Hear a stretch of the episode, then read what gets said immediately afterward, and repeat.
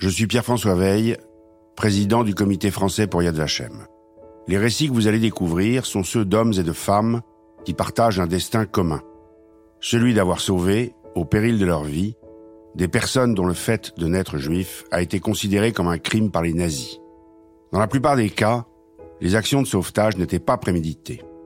Elles ont été accomplies par des héros du quotidien, reconnus comme justes parmi les nations, entrant ainsi dans l'histoire. Alors, quel impact ces sauvetages ont-ils eu sur les générations futures?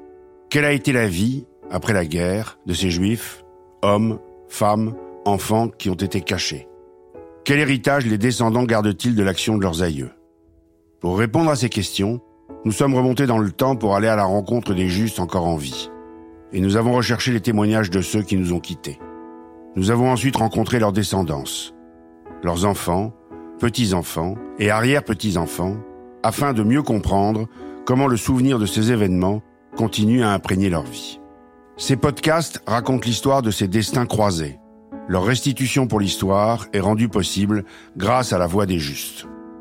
Ce programme est réalisé grâce au travail de collecte de témoignages du Comité français pour Yad Vashem, qui poursuit dans toute la France plusieurs missions en soutien aux actions menées par Yad Vashem, Institut international pour la mémoire de la Shoah. Se souvenir du passé en forgeant l'avenir, c'est ce que les justes, leurs descendants et les personnes sauvées vont nous raconter.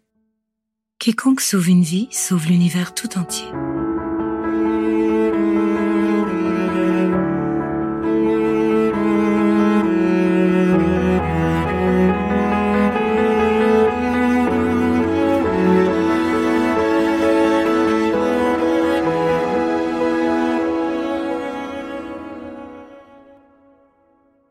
L'histoire que vous allez découvrir raconte le destin croisé de deux familles durant la Seconde Guerre mondiale.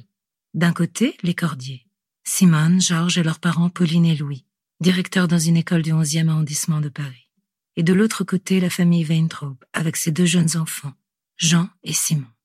Lorsque les Allemands envahissent la France, en mai 1940, environ 175 000 juifs habitent à Paris, majoritairement dans les 4e, 11e et 20e arrondissements de la capitale. Mais très rapidement, les premières mesures anti-juives sont mises en œuvre et dès le mois d'octobre 1940, la persécution des juifs de Paris s'organise. Témoin de ce drame, la famille Cordier prend alors une décision, celle d'agir. Je suis Carla Bruni et je vais vous raconter l'histoire de Simone Cordier, dont la famille a sauvé la vie de Jean et de Simon Weintraub. Christophe, le petit-fils de Simone, raconte. Petit, j'ai toujours été intéressé par euh, le positionnement de cette famille euh, pendant l'occupation. Euh, et j'ai toujours entendu dire que la famille Cordier avait caché des enfants, des enfants juifs. Il a fallu du temps avant de reprendre le cours de cette histoire. Et en fait, ce qui a été déterminant, c'est en 2001, lors de la pose d'une plaque au 100 avenue de la République, que m'est revenu en mémoire cette histoire des enfants cachés juifs chez les Cordiers au cours de la pose de cette plaque, il y a un, espèce de déclic euh, mémoriel, quoi. Enfin, dans ma mémoire, je dis, mais en fait, euh, ces enfants-là euh, du 11e arrondissement, qui ont été déportés, exterminés, si ça se trouve, Louis Cordier, il en avait dans son école, puisqu'il était directeur d'une école, l'école Pillet du 11e arrondissement. Et puis là, j'ai été voir Simone en disant mais au fait, euh, raconte-moi un peu plus euh, cette histoire avec ces enfants juifs cachés dans un premier temps, mais aussi euh, le contexte de l'époque, du quartier, qui c'était, etc., etc. Quoi. À 101 ans, Simone garde les souvenirs de cette époque qui sont à jamais gravés dans sa mémoire. La guerre a éclaté quand j'avais 18 ans, mon frère 19. Il craignait énormément au début de la guerre des bombardements sur Paris, qui n'ont d'ailleurs pas eu lieu à ce moment-là, mais ils nous avaient envoyé, ma mère, ma grand-mère, mon frère et moi, en Normandie, où mon frère a pu poursuivre ses études et moi aussi. On est resté, malgré tout, mon frère a été mobilisé. Ma mère a dû retourner dans la région parisienne pour reprendre son métier. Et mon père a été démobilisé pour raison de santé et il a repris aussi son métier de directeur d'école. Ça a été la catastrophe à une rapidité épouvantable. Je me suis retrouvé seul avec ma grand-mère dans une ferme perdue de Normandie Et c'est la fille de la ferme qui nous a appris que les Allemands étaient arrivés en France. Ils étaient déjà dans la région où on était, en Normandie. Et je me souviens que je me suis mise à pleurer comme une fontaine quand j'ai appris ça. Et j'arrêtais pas de dire à grand-mère, c'est pas possible une chose pareille. C'est pas possible, grand-mère. Alors, on a été séparés avec mes parents. Il y a quelque chose qui m'a consolé assez rapidement. Une de mes cousines m'a dit, il paraît que un général français est parti en Angleterre. Il a fait un discours en disant que la guerre n'était pas finie qu'on n'était pas vaincu. L'honneur, le bon sens, l'intérêt supérieur de la patrie commande à tous les Français libres de continuer le combat là où ils seront et comme ils pourront. Il est par conséquent nécessaire de grouper partout où cela se peut une force française aussi grande que possible. Tout ce qui peut être réuni en fait d'éléments militaires français et de capacités françaises de production d'armement doit être organisé partout où il y en a. Moi, général de Gaulle, j'entreprends ici, en Angleterre, cette tâche nationale. J'invite tous les militaires français des armées de terre, de mer et de l'air. J'invite les ingénieurs et les ouvriers français spécialistes de l'armement qui se trouvent en territoire britannique ou qui pourraient y parvenir à se réunir à moi. J'invite les chefs, les soldats, les marins, les aviateurs des forces françaises de terre, de mer, de l'air, où qu'ils se trouvent actuellement, à se mettre en rapport avec moi. J'invite tous les Français qui veulent rester libres à m'écouter et à me suivre. Vive la France, libre, dans l'honneur et dans l'indépendance.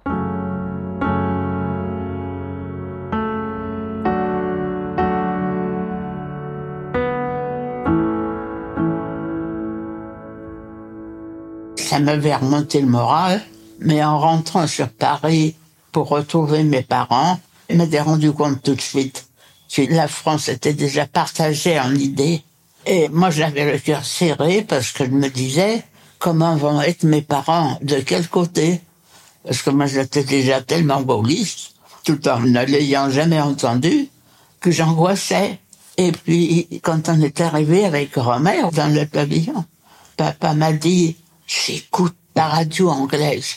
Ah, qu'est-ce que j'étais soulagé. J'ai dit, bon, ça va, on va s'entendre tous.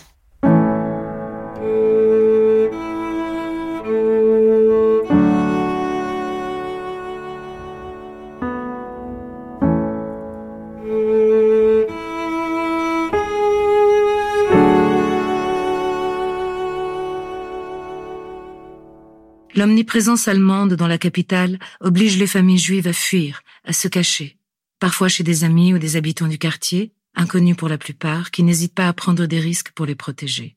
À l'instar des cordiers, très engagés et appréciés des voisins du 11e arrondissement. Christophe, le petit-fils, raconte. Tout de suite, elle m'a dit oui, en effet, nous avons pendant une dizaine de mois euh, caché deux enfants juifs, euh, Jean et Simon. Jean avait, euh, quand il est arrivé, 12 ans et Simon avait 6 ans. Ils sont arrivés par un réseau du 11e arrondissement, par Madame Le Billan. Alors la petite anecdote, c'est que Madame Le Billan était euh, d'origine juive, mais a été mariée à un breton. Donc elle avait un nom euh, breton, donc elle a pu traverser en prenant des risques évidemment, elle a pu traverser l'occupation, mais surtout elle s'est occupée du réseau de solidarité pour euh, effectivement cacher les juifs ou les enfin les protéger quoi. Mon père était directeur dans le 11e arrondissement. Il y avait énormément de juifs dans cet endroit-là. Et il connaissait une personne de nos amis d'ailleurs qui s'appelait Le Bihan. Je sais qu'avec mon père, ils ont traficoté un peu des histoires de faux papiers pour euh, en donner à certains juifs. Une de ses amies, qui était juive, son mari était prisonnier en Allemagne. Il avait été mobilisé, elle était là avec ses deux enfants. Elle a été donc trouver cette Madame Le Bihan lui disant, voilà, qu'elle était inquiète. Elle a dit, bah, écoute, je ne connais qu'une solution, qu'il aille chez les cordiers, là, il sera tranquille. Alors donc, l'aîné qui est arrivé. Il est arrivé chez nous, papa était pas là, il travaillait encore. Maman était à la retraite. Quand euh, il a dit à ma mère, je viens de la part de Madame Le Bihan, maman a dit, ah bon, d'accord, ben, on va attendre mon mari. Et au bout de quelques jours, la maman est venue, elle avait préféré faire garder ses enfants. Alors donc, on a eu ces deux jeunes enfants-là, et mon père a inscrit l'aîné au lycée. L'autre était tout petit, il avait quatre ans et demi. Ce premier maillon de solidarité a permis aux enfants Weintraub d'être recueillis et sauvés du sort réservé aux Juifs. Quand euh, Madame Le Billon a dit euh, il y a deux enfants à cacher, les cordiers ont dit bah ok, on les prend et puis on verra bien ce qui se passe sans mesurer euh, ce qui pouvait se passer au niveau de la répression. Et pourtant, ils étaient relativement politisés. C'est une famille assez consciente de ce qui se passait au niveau international, au niveau national, et ils se sont dit, bah ok, banco quoi. L'idée, c'était effectivement que les enfants, Simone et Georges, soient au courant que Jean et Simon étaient des enfants juifs cachés. Donc, ils sont mis d'accord dans la famille pour dire, bon, ok, on essaye d'être le plus prudent possible pour que ça se passe bien pour nous tous et toutes. Donc ils ont pris des précautions et aux yeux du quartier, ils ont fait passer effectivement ces deux enfants, Jean et Simon, comme étant des cousins de la capitale qui venaient se ressourcer un petit peu en banlieue euh, parce qu'il y avait plus à manger, etc. Quoi. Donc c'est passé comme ça dans le quartier parce que c'était un quartier euh, pas évident. Enfin, comme dans tous les quartiers, il y avait des gens qui soutenaient euh, la collaboration et d'autres qui étaient soit passifs ou d'autres qui étaient plus actifs euh, contre euh, l'occupation allemande et contre Pétain. Bon, il se trouve que les Cordiers, eux, étaient du bon côté de l'histoire, si je puis dire. Du bon côté de l'histoire. À l'époque, nul ne pouvait prédire comment les voisins pouvaient réagir. C'est pourquoi les Cordiers présentaient Jean et Simon comme étant les enfants de leurs amis alors même que leur entourage avait du mal à y croire. Les voisins, quand il y a eu ces enfants, personne ne nous a posé de questions. Ah bon, vous avez ces enfants, bon, c'est bien ça. On disait, ben oui, c'est des enfants d'amis. À Paris, euh, on ne trouve pas à manger. Et puis, euh, à Laval non plus d'ailleurs, ben enfin. Puis il y a davantage d'air ici quand même, voilà. Un soir, on est allé au bord de la Marne, c'était la Varenne, hein, j'habitais se promener sur les bords de la Marne avec maman, ma mère, ces deux enfants-là, et un jeune résistant aussi qui se cachait chez nous. Alors le jeune résistant, c'était un ami de lycée de mon frère, et comme il ne voulait pas repartir en Allemagne, mon frère lui a dit un jour, si tu as des ennuis, tu vas chez mes parents. Si bien qu'à un moment donné, on avait les deux enfants juifs et un résistant à la maison. Oui, on se promenait sur les bords de Marne et il y a une doriotiste qui est arrivée. Elle était en uniforme de Dorio. Dorio, c'était un, ancien communiste qui avait viré du côté, de l'autre côté. Et moi, je voir cette bonne femme qui se promenait dans son uniforme, ça m'a mise en une colère. Alors, au lieu de rester calme alors que maman se lavait, le petit juif avec elle, plus le résistant, j'ai traversé, et puis je l'ai regardé de la tête aux pieds, j'avais cru prendre un air, euh, je me fiche de toi, et alors elle s'est tournée vers ma mère, et ça, elle lui a dit, vous ne devriez pas être si fiers, les cordiers, parce que vous êtes repérés. Mon Dieu, la tête que j'ai faite. Maman, j'ai vu la tête de maman changer. C'était vraiment une, une bêtise de ma part d'avoir fait ça, mais ça c'est une chose que j'ai jamais pu digérer, de voir les Allemands comme ça chez nous. Faire un choix, choisir son camp, désobéir pour sauver. Comme ils étaient très respectés dans le quartier, visiblement cette euh, milicienne n'a pas osé les dénoncer. Et tant mieux, parce que sinon c'est les enfants qui y passaient et la famille Cordier avec euh, qui aurait été aussi euh, déportés. Parce que pour les juges qui s'occupaient d'enfants cachés, ils avaient aussi euh, Bon, il n'y avait pas la mort au bout, mais il y avait la déportation. D'avoir fait ces choix-là à l'époque, c'était pas rien. Il fallait avoir un certain courage, même s'ils n'en avaient pas conscience, mais c'était ultra généreux, ultra humain, enfin fondamental de sauver des enfants, quoi, qui étaient euh, victimes d'une ignominie, quoi. Pour protéger son prochain. Félix a une dizaine d'années lorsqu'il découvre pour la première fois l'histoire de son arrière-grand-mère Simone, l'histoire du sauvetage qui aurait permis à ces jeunes enfants d'échapper à la mort. Pour ma part, euh, on va dire que toute cette histoire, euh, je l'ai découverte grâce à mon père, qui a fait vraiment un travail de mémoire avant de la découvrir euh, par Simone. Et en fait, assez étonnamment, je me rappelle après avoir appris un petit peu cette histoire-là, j'ai dû poser deux fois à Simone cette question pour en apprendre un peu plus. Et euh, Simone, qui a quand même une certaine personnalité, évidemment, en fait, c'est pas qu'elle avait balayé d'une main, mais j'avais compris que c'était tellement naturel l'acte qui avait été fait et euh, évident qu'il fallait pas en faire toute une histoire non plus quoi. Mmh. Donc il y avait quelque chose de euh, ça s'est passé comme ça, très finalement aussi pragmatique quoi. Mmh. Et alors que moi j'arrivais ah, je, je m'imaginais des super héros euh, parce que j'étais petit euh, justement quand j'avais appris euh, cette histoire-là. Et en fait, ça a amené une couche supplémentaire en me disant mais en fait, ouais, les super héros c'est pas plein de lumière, il y a pas plein de couleurs, c'est aussi des gens simples, humbles et discrets.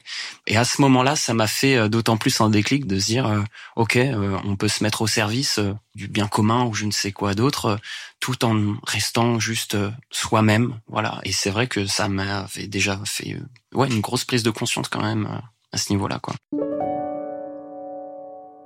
Si c'était à refaire, Simone agirait de la même manière, ou presque. Car encore aujourd'hui, elle reste marquée par ses années d'occupation. C'était même pas un devoir, c'était quelque chose qui devait venir naturellement. De voir des familles et des enfants, tout ça parce qu'une ils n'avaient pas la même religion que vous. Pour moi, c'était naturel. Je comprends pas que ça soit passé comme ça. C'est pas possible qu'une chose pareille se produise. Vous savez, j'ai fait des choses terribles aussi sans le savoir. J'avais une amie d'école et puis de l'école supérieure. On était très liés. Je l'aimais beaucoup. Et puis, on était jeune fille. C'était pendant l'occupation. Ses parents ont quitté Paris. Ils ont laissé leur appartement et ils ont été habités dans un très bel appartement. Un jour, elle a organisé une, ce qu'on appelle une surprise partie chez elle. Un soir, je ne me suis jamais demandé comment elle avait pu avoir cet appartement. Plus tard, j'ai réalisé que c'était un appartement de juif et que son père, qui avait un important poste dans une entreprise à Paris, dénoncé le directeur de cette entreprise qui était juif. Il a été déporté. On a su qu'il avait obtenu un magnifique appartement qui avait appartenu à des juifs. Et moi, j'ai réalisé ça plus tard. Et quand je pense que je sortais avec elle pendant la guerre, que j'ai parlé, et moi en plus, je parlais franchement, je cachais pas mes opinions. Rétrospectivement, j'ai eu honte.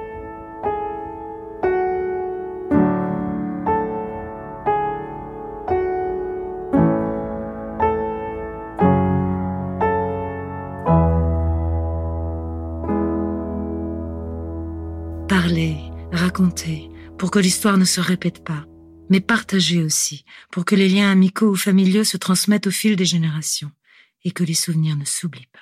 Moi, j'oublierai jamais, c'est quand même la police française qui a été actrice de toutes ces rafles sur Paris et en France. Et ça, c'est quand même euh, bon.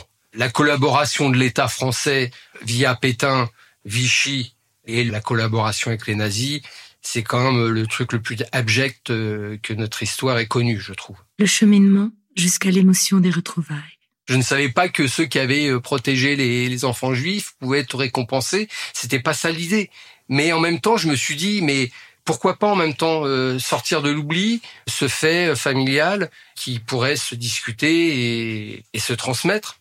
Donc, ce qui était extraordinaire, c'est de savoir que Jean et Simon étaient toujours vivants. Et je me suis dit, mais waouh, enfin là, c'est c'est fort quoi quelque part quoi. Donc ils vont pouvoir nous raconter un peu leur version de l'histoire aussi de ce qu'ils ont vécu. Et surtout quand j'ai raconté ça à Simone, elle leur venait pas quoi. Enfin pour elle, le lien s'était rompu en 1950 quand Jean s'est marié. Euh, Jean et Simon étaient repassés voir les Cordiers euh, à Saint-Maur pour leur faire un petit coucou et, et leur annoncer que Jean allait se marier. Et depuis 1950, elle n'avait plus de nouvelles quoi. Mais bon, quand on s'est retrouvés, après j'ai vu Jean et Simon ensemble, et puis très rapidement on s'est dit bon, il faut aller voir Simone quoi.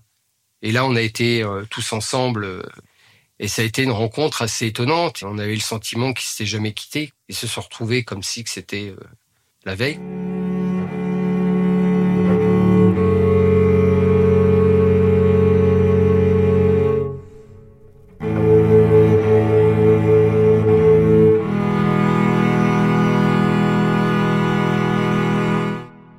Je me souviens, tous les trois, ça a été une conversation heureuse, joyeuse. Alors c'est Jean qui l'a pris en premier. Et il m'a dit, vous savez, Simone, que j'étais très amoureux de vous. Alors moi, moi, ça m'a fait rire. J'ai dit, enfin, Jean, vous aviez 12 ans et demi, moi j'en avais 21 et demi. J'ai dit, ça fait beaucoup. J'ai dit, justement, discutait toujours parce que lui, il me mettait en avant. Et je me disais, c'était chez mes parents. C'est mes parents qui vous ont su. Mais oui, mais vous, Simone, vous en avez fait autant. J'ai dit, peut-être, d'accord, mais là, c'était chez mes parents. Si, il était gentil. Et puis, je me souviens que Simon, qu'on appelait Mimi quand il avait quatre ans, il couchait dans ma chambre, là, deux lits séparés. J'ai pas osé lui rappeler que il se levait la nuit. Simone, j'ai envie de faire pipi. Mais, quand je me suis retrouvé devant cet homme qui avait une soixantaine d'années, j'ai pas osé lui rappeler cette histoire-là. Ah oui, j'ai eu des souvenirs avec eux. J'ai eu du chagrin, je me souviens, quand ils sont partis. Grâce au travail de mémoire réalisé par Christophe et Félix, petit-fils et arrière-petit-fils de Simone, l'histoire de la famille Cordier peut continuer à se raconter aujourd'hui. Et c'est aussi par ces témoignages, aussi touchants que poignants, que la jeunesse d'aujourd'hui peut continuer à écrire l'histoire de demain. L'important pour moi, c'est pas tant qu'on soit nommé juste parmi les nations, c'était que la rencontre ait pu se faire après tant de temps que les enfants cachés aient pu retrouver euh, Simone en l'occurrence. Euh, pour moi, c'était la boucle était bouclée comme ça. C'était euh, ce qui était fondamental, c'est que cette mémoire et que cette histoire, elle puisse encore vivre un petit peu dans ce qui restait des vivants. L'impact des actions de la famille Cordier sur la jeune génération, le flambeau des valeurs de générosité, de solidarité, a été transmis à Félix. L'histoire n'est jamais euh, très loin et, ça il faut vraiment faire ce travail de mémoire. Pour moi c'est quand même euh, très important. Et de l'autre côté surtout de quand même toujours avoir confiance en la vie malgré tout ce qui se passe que c'est la nouvelle génération et que tout est toujours possible de faire justement ce travail de conscience parce que c'est très important d'avoir toujours du discernement, de réfléchir par soi-même et de tendre la main. Aide ton prochain même si ça te coûte un petit peu parce que tu gagneras plus tard. Et ça, dans cette société qui va peut-être de plus en plus mal ou euh, qui est justement en tension euh, waouh le ouais le collectif quoi l'humanité enfin tout ça c'est plus que tout et je pense que cette histoire peut nous permettre justement de se rapprocher encore plus qu'importe les genres les couleurs ou les qu'importe toutes ces étiquettes là parce que le plus important c'est les êtres qu'on est et euh, c'est l'humanité qu'on peut avoir. Quiconque sauve une vie sauve l'univers tout entier. Cette phrase est gravée sur chaque médaille décernée par l'Institut international pour la mémoire de la Shoah Yad Vashem à Jérusalem. Elle est remise aux justes parmi les nations ou à leurs descendants par un représentant de l'ambassade d'Israël lors de cérémonies officielles organisées dans les lieux de la République. Ce programme a été réalisé grâce au travail du comité français pour Yad Vashem qui œuvre depuis 1989 pour la reconnaissance des justes parmi les nations et la transmission de leur héritage responsable du projet pour le comité Corinne Meloul, à l'écriture Judith Rosenblum, à la musique Benjamin Grossman. Une production Nouvelle Voix.